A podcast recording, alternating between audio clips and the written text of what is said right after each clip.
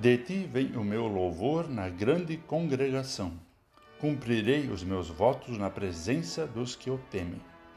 De acordo com o livro de Salmo 22, versículo 25. Olá, querido amigo da Meditação Diária Castelo Forte 2023, dia 12 de novembro. Hoje vou ler o texto de Márcio Sidney Frank com o título Qual a dor que um prego pode causar? Você já teve a infelicidade de pisar num prego? Eu já. Que dor, que agonia! Clamei por socorro e por ajuda no mesmo instante, inclusive por ajuda divina, pois era uma situação de extrema adversidade. Não sei você, mas quando eu sinto dor, preciso da ajuda dos que me cercam e sempre lembro do Criador nesses momentos também. O salmista apresenta uma angústia muito grande. Ele sente dor, sente-se desamparado e abandonado pelos seus amigos.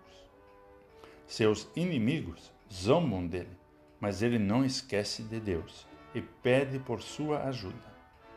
Sua esperança e perspectiva é que Deus livrará a todos que o temem, pois quem temer e seguir a Deus terá vida e participará da glória de Deus. Ninguém viveu mais a experiência da dor dos pregos do que Jesus de Nazaré. Ele é o representante definitivo do povo de Deus.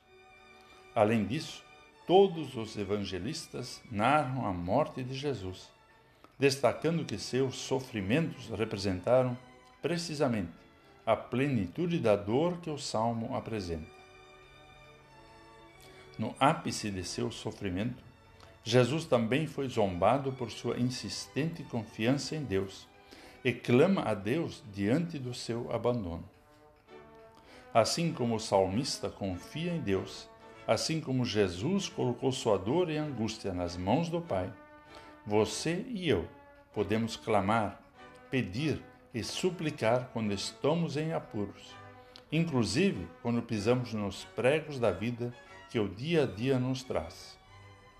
Não perca a esperança e a fé. Deus ouve você e com certeza irá socorrer. Vamos falar com Deus. Obrigado, Pai Celeste, por podermos recorrer a Ti em momentos de angústia e sofrimento.